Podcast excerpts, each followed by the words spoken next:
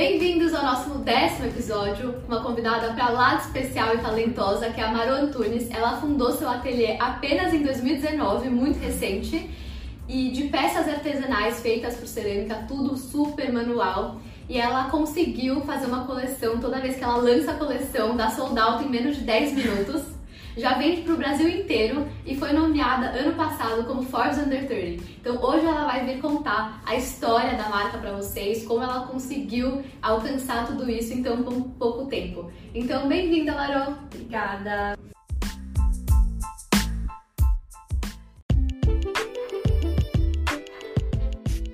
Então, três perguntinhas sempre pra gente conseguir te conhecer melhor. Então, conta pra gente um lugar que te marcou. África do Sul, eu fiz um trabalho voluntário é, com animais em uma, uma reserva de reabilitação animal em 2017 e eu fiquei 30 dias cuidando e alimentando e tratando de animais que eram resgatados e foi divisor de águas na minha vida. Talvez eu sempre fui apaixonada muito por animais, mas eu acho que é isso que me ajudou a trazer mais ainda esse aspecto com bichos e estampas. É, e, e, e, e parte, essa parte selvagem que eu gosto bastante de trazer nas peças. Legal. E um hobby?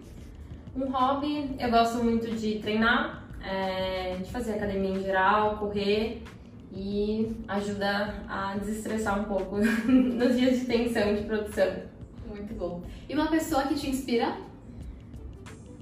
Meu pai me inspira bastante. Ele sempre correu muito atrás do que ele quis, é, trabalhou desde muito cedo e construiu tudo que ele tem hoje das próprias mãos. Então me inspira bastante isso e talvez me inspirou a construir algo meu é, do zero, ser realmente um produto é, da minha criação e que eu, que eu fosse 100% responsável.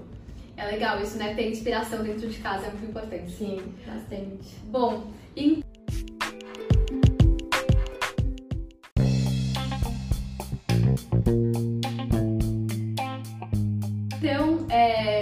um pouquinho, né? Como que começou assim a sua conexão com o design?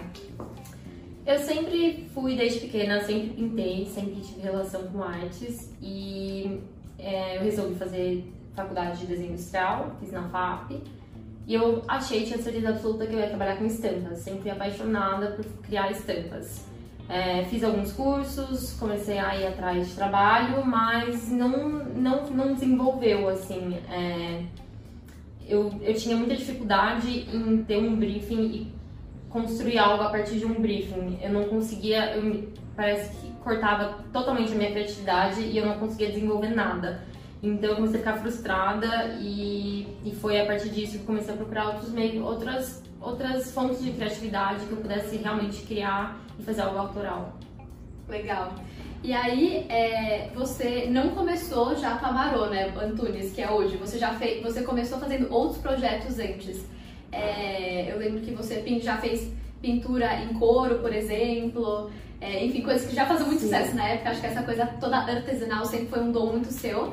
Mas eu queria que você contasse um pouquinho da trajetória, que às vezes a pessoa abre o primeiro negócio e já acha que aquele primeiro, aquela primeira ideia vai fazer um sucesso, né? E acho que você é um case que putz, você testou algumas ideias até encontrar essa. Sim. Conta um pouquinho do que, que você já testou.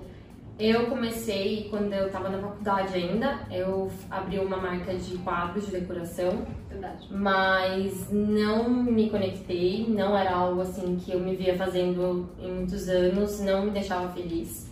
Então, migrei para pintura no couro. Eu gostava muito da pintura porque eu sempre gostei também de pintar coisas realistas, então eu fazia muitos detalhes, pintava assim os olhos, a boquinha dos bichinhos perfeitamente.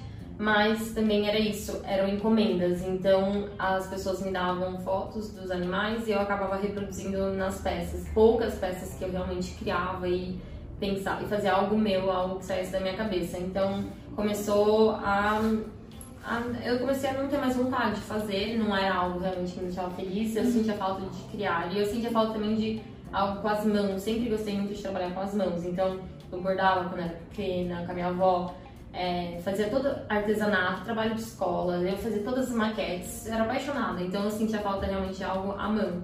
E aí eu comecei a pintar em porcelana, é, tava morando em Aracatuba, E eu me descobri na cerâmica. Eu falei assim: eu quero aprender a fazer isso. Eu não quero só pintar, eu quero criar a peça do zero. Então, eu quero comprar argila e fazer a peça mesmo do zero e, e ser completamente minha, assim, 100% autoral. E como foi, assim, esse, esse clique do, do, da cerâmica? Tipo, você tava. Onde você se inspirou pra pensar na cerâmica? Eu sempre gostei é, eu só não achava que era possível. Uhum. Eu achava que era um mundo muito distante. Eu olhava e falava, gente, um forno. Como que faz isso? Como que uma argila, um barro, um saco de argila se transforma numa peça? Eu não entendia. Eu achava assim que estava longe da minha realidade.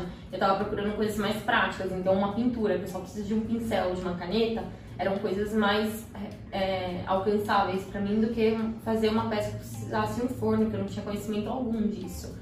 Mas quando eu comecei a pintar em porcelana, comecei atrás, comecei a ver cursos.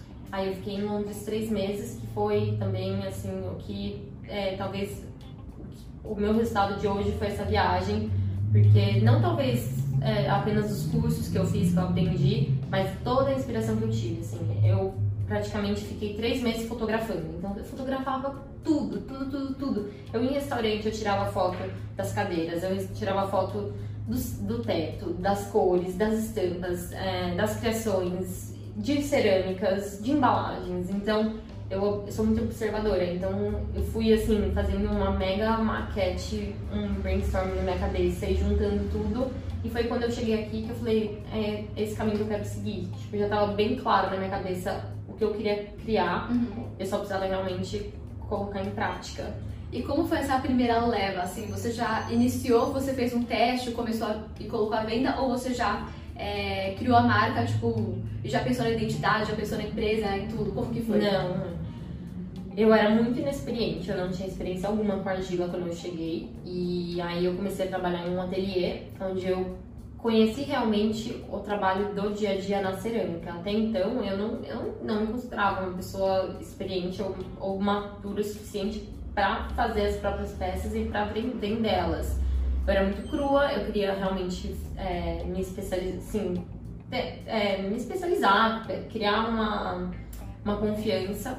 E eu fiquei alguns meses trabalhando, é, só aprendendo, eu não estava criando nada meu. Eu fazia uma peça ou outra minha, mas eu realmente estava aprendendo a como mexer com a argila, aprendendo como seca ela, aprendendo como dar acabamento, aprendendo como queima, o processo. Então, a partir do momento que eu senti que eu tinha aprendido, que eu, aí eu poderia realmente começar a fazer minhas peças, foi quando eu comecei a criar. E aí eu ia criando, eu fazia, por exemplo, 20, 20 canecas, é, uma de cada jeito, para ver qual ficava mais legal, qual eu gostava mais. Aí às vezes saía um falava, não, não gostei, aí eu mudava tudo, refazia, nunca tive problema em testar, testar, testar. Foram muitos, muitos testes, muitos erros até realmente eu encontrar, falando, não, isso dá certo, isso eu gosto, uhum. quero ir pra esse caminho. Aí eu ia. Então, aí ia criando coleções meio que parecidas e na, na mesma linguagem. Então, foi, foi, foi essa a criação. E eu acho muito importante, sempre falo isso, pra, antes de você abrir o seu negócio, você trabalhar um pouco no ramo, porque aí você pega uma bagagem, aprende um pouco, antes facilita, né? Sim. Antes de você abrir o seu próprio negócio. Então, com certeza. Você erra menos, né? É. É, você. Acho que você tem já os, os erros que você não vai mais repetir. Porque errar, você sempre vai errar. Uhum. Mas você vai aprender alguns erros básicos para não repetir eles. Boa. E aí você começou com um produto só, né? Acho que é o produto principal, foram as canecas. Certo? Sim.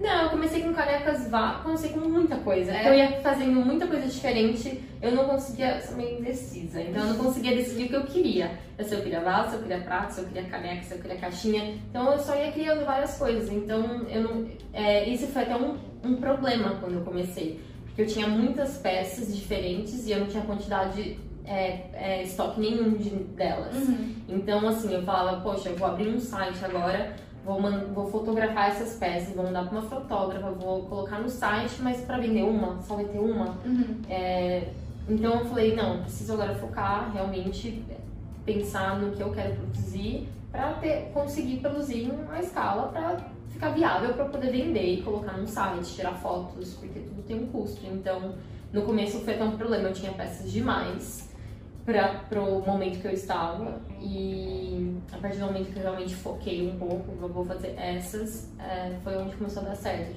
Tanto que muitas canecas eu tinha muitos modelos que eu já não faço mais. Modelos que estava inviável, eram muitas. Talvez eu consiga com o tempo voltar para produzir, mas para a época que eu era super pequena, ainda não, não, não tinha clientes, é, tinha muita peça, muita, muita peça, muitas peças diferentes. Uhum.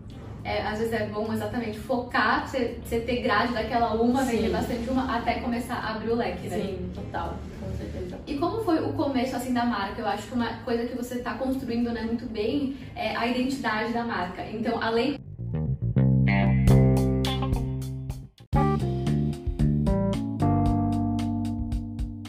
obviamente dos produtos serem muito legais, é, como que você pensou na identidade? Bom, o nome eu não queria no começo que fosse meu nome. Sempre tentei buscar algum nome diferente, mas não, não dei uma ideia. Ah, tá bom, vamos deixar meu nome e hoje eu gosto, uhum. não me uhum. arrependo. É, a identidade, eu vou ser bem sincera, ela foi se criando, assim. Eu não comecei do jeito que eu tô hoje, eu comecei uhum. bem diferente. Eu comecei é, um pouco menos é, menos, não menos criativa, mas um pouco mais opaca, mais apagada. Com o tempo que eu fui vendo que tinha espaço para ser do jeito que eu queria ser, bem colorido, bem alegre, bem fun, é, aí que eu fui realmente é, cada vez mais desenvolvendo. Então, comecei a desenvolver embalagens, em pensar, eu gosto muito de holográfico, então comecei a desenvolver isso nas embalagens, nos folders que vão em algumas embalagens, comecei a pensar é, nas fotografias abusei de cores uhum. e, e, e, conceitos estéticos. Então foi uma coisa que foi se desenvolvendo com o tempo mesmo.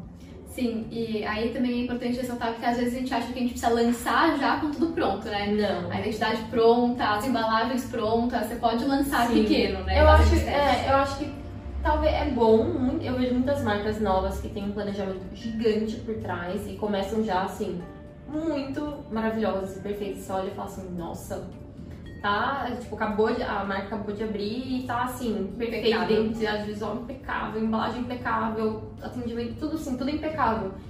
Não, não é errado, uhum. é, eu acho que quanto mais melhor, mas não foi assim que eu comecei. Eu comecei bem, bem do início. Natural mesmo. Natural.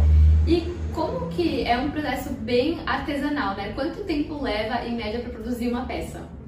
Depende da peça, mas a maioria das minhas peças são três queimas. Então, a partir do momento realmente que ela está sendo feita no torno, até o momento que ela está pronta para venda, vão pelo menos duas semanas, 14, 15 dias. É, porque também tem toda a logística de, logística de queimas, não é, é por exemplo, às vezes é, tem peças que estão prontas para ir para a terceira queima, mas eu não tenho peça suficiente ainda para encher um forno. Então a queima atrasa, então passa um tempo. Então, assim, é, pelo menos duas semanas. Antes disso, realmente não, não ficam prontas. Uhum. Então, é assim, é um processo bem manual, né? Sim. Como que você pensa, você obviamente está super crescendo, mas como você pensa e quais são as suas estratégias para escalar um produto que na teoria não é tão escalável? É, a gente, acho que o, é, a, a prática está sendo um, um maior fator assim para conseguir escalar, porque você vai pegando a prática, você vai fazendo aquilo melhor, mais rápido e com uma, um padrão também mais uhum. padronizado. É, tem algumas coisas que eu tô olhando para terceirizar, por exemplo, em fazer em fábricas de porcelana, algumas coisas que dariam para eu conseguir é, tirar uma etapa do meu processo. As peças não vão deixar de ser manuais nem uhum. artesanais elas só vão, é, às vezes, serem usadas moldes, é, barbutina. Aqui eu só uso é, barro, né? Argila eu compro no saco, mas tem outras formas de fazer que você pode usar barbutina, uhum. e são moldes de gesso. As peças continuam sendo praticamente 100% artesanais, mas me aliviaria, me aliviaria um passo, é, é, uma queima, já, qualquer coisa já ajudaria. Então, eu penso sim, é alguma coisa, é, são coisas que eu estou começando a fazer, mas não são todas as peças que deu. Uhum. É, é, bem, são, é bem específico o que dá para fazer e o que não dá. Então, simplesmente tem peças que não vão conseguir ser, uhum. ter uma escala gigantesca nunca. Vão ser sempre muito artesanais, a não ser que eu contrate um milhão de pessoas e tenha um monte de gente produzindo, mas também não é a ideia. A ideia uhum. realmente é fazer no seu tempo, não atropelar o processo. E, assim, a gente produz o máximo que a gente consegue, mas exatamente tudo tem ainda um limite. Não tem como passar muito só com fazer uma fábrica e, e imprimir, digamos, 100 mil canecas. Então, tem que respeitar o limite. E eu acho que isso também, né, é... criar também um, um, grande desejo, né? Sim. Porque você não, a gente não tem peças lá infinitas. Sim. E aí, como todo mundo sabe que você tem uma capacidade é, mais limitada de, de criação, é, quando chega e você divulga né, a entrada dos produtos, já tudo vende. Então você acha que um pouco dessa escassez também gera todo, todo esse burburinho e esse sucesso? Gera. É, eu tô até lendo um livro sobre isso, que chama O Contágio, que fala exatamente sobre isso. É, é legal, eu acho que olhando de fora, muitas empreendedoras talvez almejam alcançar isso, mas também não é legal ao mesmo tempo, porque nunca é legal falar não pra alguém. Uhum. É, uma pessoa fala assim, nossa, eu quero muito sua peça, eu não consigo comprar, como que eu faço? Não é legal também. Tipo, você quer agradar todo mundo, você uhum. quer que todo mundo tenha peça, que todo mundo fique feliz, que todo mundo consiga a cor que quer. Mas é, é difícil. Então a gente se desdobra aqui, a gente fica. Eu venho todo fim de semana, não tem fim de semana que eu não venho ligar forno, montar forno, desmontar forno de madrugada mas é isso, a gente se desdobra pra fazer o que dá. É... Mas é, é difícil. Uhum. Não vou falar que é fácil. Tem dias assim, dias de lançamento, eu fico bem tensa, eu fico meio mal, porque eu começo a receber muita mensagem, eu não consegui, não consegui, como que faz, guarda pra mim, reserva, eu fico.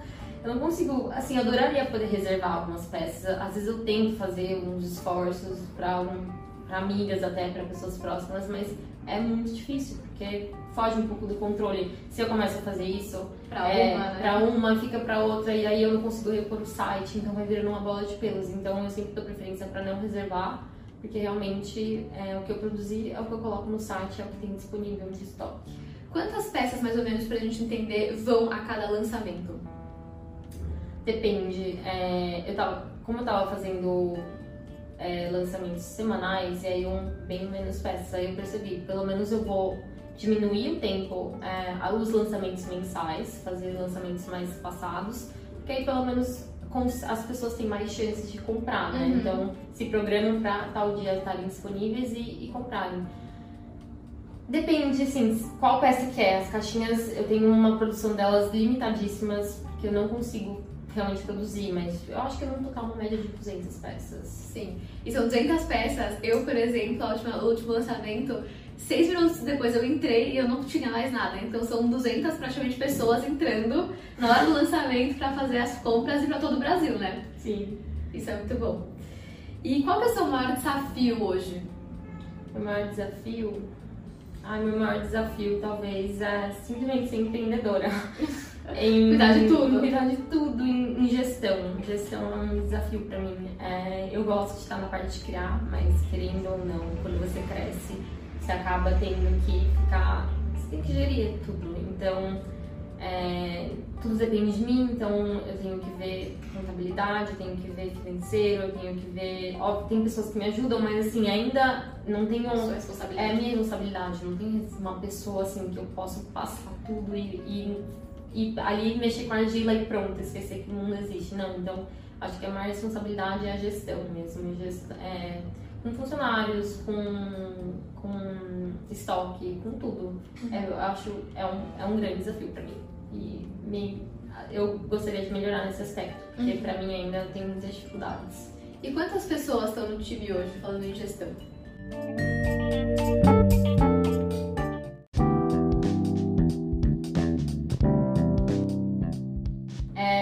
oito na produção. E daí são só todo mundo na produção? Só na produção. Legal. É, tem muitas pessoas que falam assim, ah, mas quando acabam as peças mas não, mas é, você tem que contratar mais gente, não tem gente suficiente, não tem, ah, não tem assim. suficiente, é, é muito fácil, né? Uhum. Aí eu falo, tem bastante gente, é. tem muita gente. E de onde vem é, é, toda essa coleção, a partir da criação, de onde vem suas inspirações? Eu acho que de viagens e de observar. É, a minha maior inspiração foi a viagem que eu fiz para Londres, foi praticamente de onde todas as peças vieram, é, de onde eu tive as ideias e também é, Pantanal, eu gosto, sempre cresci indo para Mato Grosso, para fazenda, então sempre tive muito convívio com os animais no Pantanal. É, com essa atmosfera, então foi o que eu trouxe, trazendo para cá. Mas assim, fora isso, eu observo tudo, tiro print de tudo, tiro foto de tudo. Então, eu tô no Pinterest, assim, nas pastas, crescem cada dia zilhões de fotos, porque eu vejo uma, às vezes uma, sei lá, o um mar, eu falei, nossa, o jeito que a sombra bateu na areia fez um degradê muito legal, pensou que legal fazer isso numa peça. Então, uhum. são pequenos detalhes que eu pego de cada foto que eu observo e que eu tento trazer para as peças de alguma forma. Legal. E você, ano passado, né, como a gente falou, foi, teve o reconhecimento da Forbes Under 30. Sim. O que, que foi isso pra você? E você acha que mudou alguma coisa também pra você? Ah, mudou, assim, eu tive mais a certeza que eu tô no caminho certo. É, no começo foi uma dúvida muito grande, eu não tinha certeza que, isso que daria certo, não achava que poderia ser um negócio mesmo, era mais um, não um hobby, eu, eu já tinha intenções de virar um negócio, mas eu não acreditava em mim mesma, não acreditava no negócio, não acreditava que daria certo. Então, cada conquista é muito importante e ter esse reconhecimento foi uma conquista assim que eu nem nunca jamais poderia imaginar, nunca. Então rápido então, assim, né, também foi, foi bem legal. Fiquei muito, muito, muito feliz. Legal. E, assim, qual que é o seu sonho grande com a marca? Eu sei que hoje você já abriu também de volta de novos leques, né? Então, é, já lá com caneca, com vaso, com bolsa, com prato. O é, que, que é o seu sonho grande com a marca? É conseguir, talvez, me organizar melhor para fazer colaborações é, que tenham sintonia com a marca. Então, eu estou tentando fazer já com algumas marcas grandes, legais, e é só conseguir continu é, dar continuidade a isso. Então, é um pouco difícil, porque a produção acaba que para você fazer essas colaborações você precisa de uma produção ainda maior e a gente é realmente limitada a produção. Então, uhum. eu acho que eu tenho vontade de dar essa continuidade e e ter uma colaboração legal entre outras marcas. Então, para trazer é, é, coleções diferentes, peças uhum. diferentes, é, visões diferentes e ter sempre assim colaborações limitadas. Então, vai vou fazer com tal marca tantas peças e o que vendeu vendeu e acabou. Uhum. E assim criando é, linhas diferentes, né? Eu uhum. acho isso legal. Sim. E daí, falando um pouco do seu marketing, eu acho que tem muita gente empreendendo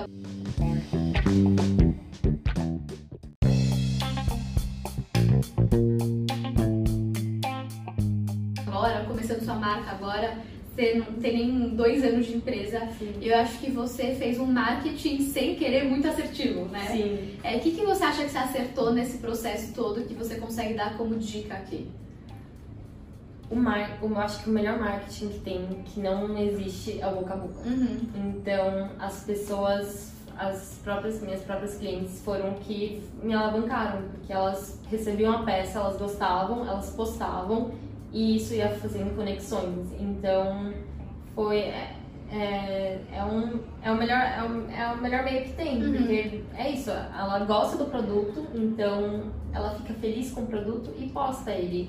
E assim, você está sendo recomendada para uma amiga sua, é algo que você tem confiança. Uhum. Não é algo que você está lendo numa revista ou alguém está sendo pago para fazer aquilo uma informação que você tem de graça e uma pessoa que você confia, uma pessoa que te passa, é, passa confiança. Então você, você acaba ficando mais interessada por aquilo. E aí eu vejo muito isso, muitas pessoas, o mais legal na verdade, muitas pessoas voltam para comprar uhum. as peças. O que eu tenho de nomes repetidos que eu vejo nos pedidos, eu falo, gente, é muito legal isso. As pessoas realmente voltam para comprar cada vez mais. E é, é o boca a boca, então é uma, uma pessoa contando para outra e assim vai, vai criando uma rede. E essa coisa de voltar, né? O cliente voltar é importante, porque é importante também ter recorrência, né? Sim. Então, é importante ter clientes que voltam para daí seu negócio ficar mais sustentável. Eu acho que com produtos diferentes que você vai colocando, aí um dia ele, ele, ele ela compra é, os copinhos, depois Sim. vai comprar o vaso, depois Sim. vai comprar a mesa inteira, é. né? Então, mas acontece bastante. É, elas vão aumentando a coleção, comprando outras canecas ou comprando cores diferentes de caixinhas ou às vezes voltam para comprar o pibs ou a bandeja que tinha faltado, mas sempre, sempre, sempre tá voltando, é muito legal. E aí, é isso que é bom também, acho que você falou um pouco no começo, da importância de começar com um produto, né? Sim. É, que daí, se você começa com vários, pode dar problema, mas em algum momento expandir também para fazer Sim. a recorrência e fazer a cliente voltar. Sim, é o que eu tô tentando fazer agora. Cada vez mais vou criando peças novas e eu só recebo mensagem, não, mais uma, agora eu vou ficar na fila pra tentar comprar. Muito bom. Mas, e bom, pra gente finalizar aqui, é, que, que você dá de dicas assim para mulheres que querem empreender em alguma coisa artesanal, né, que nem você, que estão nesse começo é, e que também tem grandes sonhos e grandes ambições que nem você? Eu acho que é inovar. É, eu acho que não tem mercado saturado. Todo, muita gente acha assim, é, ah, uma amiga minha queria fazer uma marca de joias, ela, ah, mas é muito saturado. Eu falo, não, acho que saturação não, assim, óbvio que tem muitos, mas o que é saturado é mais do mesmo. Uhum. Então é você inovar. Então você pode estar tá vendendo o mesmo, é, a mesma, o mesmo conceito, o mesmo, o mesmo conceito não, mas o mesmo tipo de produto, mas o seu conceito vai ser inovador e vai ser totalmente diferente e vai, é, o que vai causar certa, certo interesse nas pessoas. Então, eu acho que é realmente a forma de inovação, seja com fotografias, seja com peças, seja com linguagem, é, seja com como você traz para Oslo mesmo, uhum. é, várias várias é, outras, não vende mais só produtos lá, uhum. você traz outras é, como vou falar experiências, experiências sim. Uhum. Então é isso, eu, eu acho que é inovação, acho que é o mais importante. Eu acho que também complementar de não ter medo, né, de empreender. É, nessa época a gente está no meio de uma pandemia. E a Maior, se você abriu sua marca no final de 2019, né? Sim, não tinha começado. Não tinha começado, não. mas tipo, logo depois logo já depois, entrou. Sim. E, e, isso, inclusive, acho que foi muito bom pra sua marca, foi, né? Foi, as pessoas ficaram mais em casa, eu acho que é, com vontade mais de decorar a casa é, e home office, né? Então, querendo ou não, uma caneca para tomar um café todo dia em casa, eu acho que teve sim uma conexão. Então, bom, esse é uma, uma, um exemplo né, de fazer esse momento que a gente está ser benéfico também. Tem muita oportunidade, é, mesmo durante uma pandemia. Sim, é muito bom. Assim, não, não muito bom, né? Mas eu consegui me desenvolver profissionalmente. Foi um momento positivo. Boa. E para quem não conhece a marca, Maru Antunes tem que seguir, acompanha o site, acompanha tudo, é de enlouquecer, literalmente. E Maru, muito obrigada por estar aqui hoje. É, amei a conversa, amei conhecer aqui, é, achei que tá tudo o máximo. E muito orgulho, muito orgulho ah, de você estar construindo. Obrigada, fiquei muito feliz com o convite. Boa.